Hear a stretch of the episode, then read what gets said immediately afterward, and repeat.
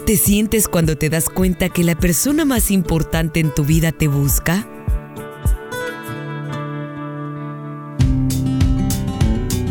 Con esta hermosa recomendación, le doy la bienvenida a su programa Entre Libros. Bienvenidos.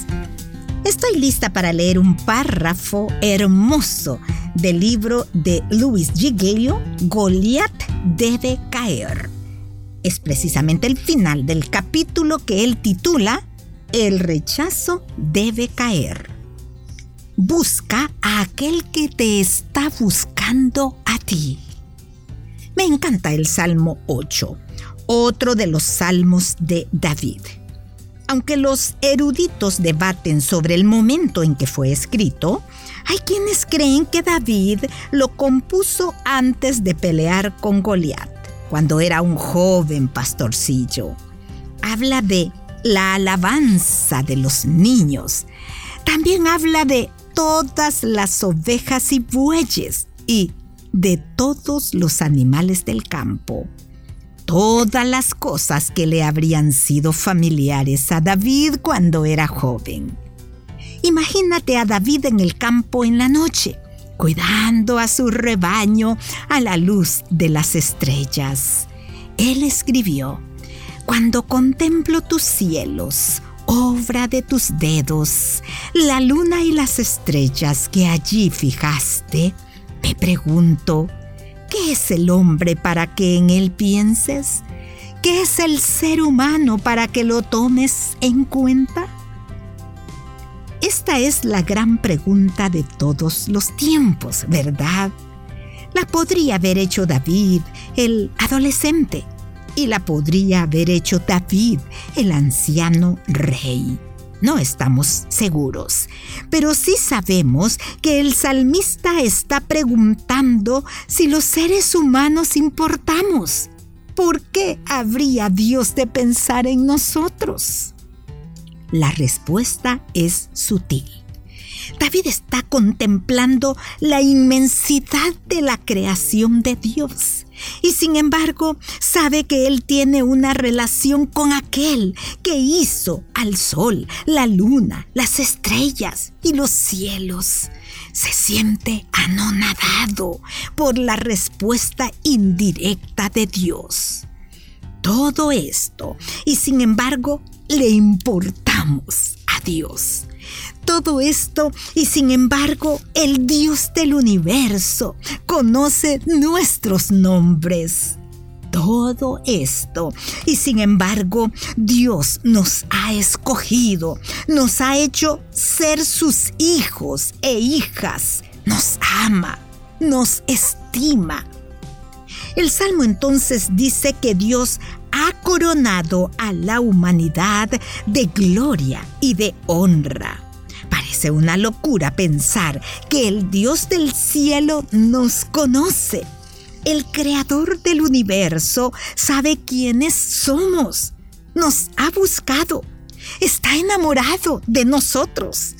Piensa en lo asombroso que es todo esto.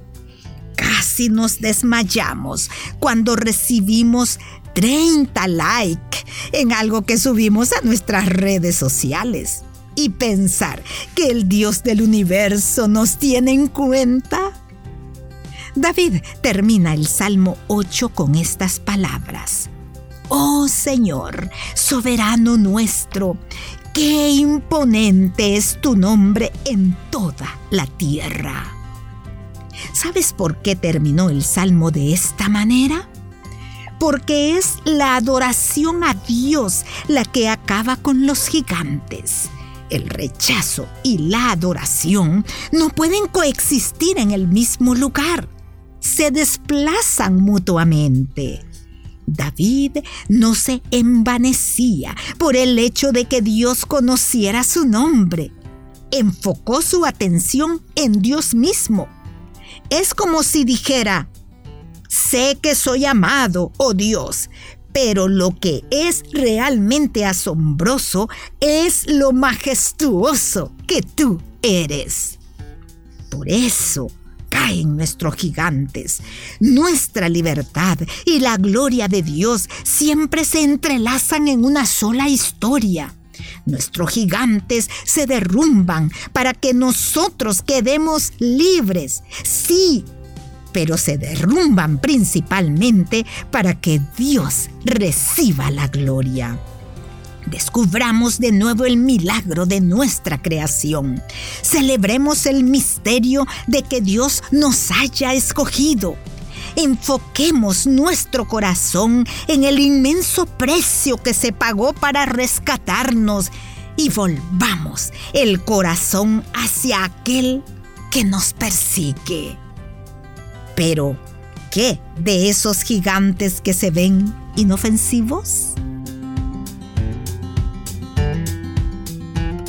Me gusta tanto este cierre porque nos hace ver que ese amoroso Dios que nos creó nos sigue buscando para fortalecernos, para recordarnos su gran amor y el precio tan alto que pagó para que usted y yo vivamos en la victoria, en la libertad, no en el rechazo. Y esto lo logramos en su presencia. Dios nos ha escogido, nos ha hecho ser sus hijos e hijas, nos ama, nos estima. Dice una frase final de las que he leído.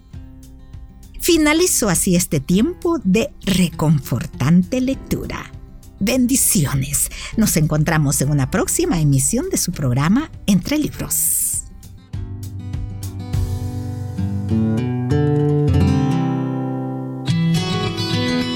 Puedes escuchar este programa en SoundCloud.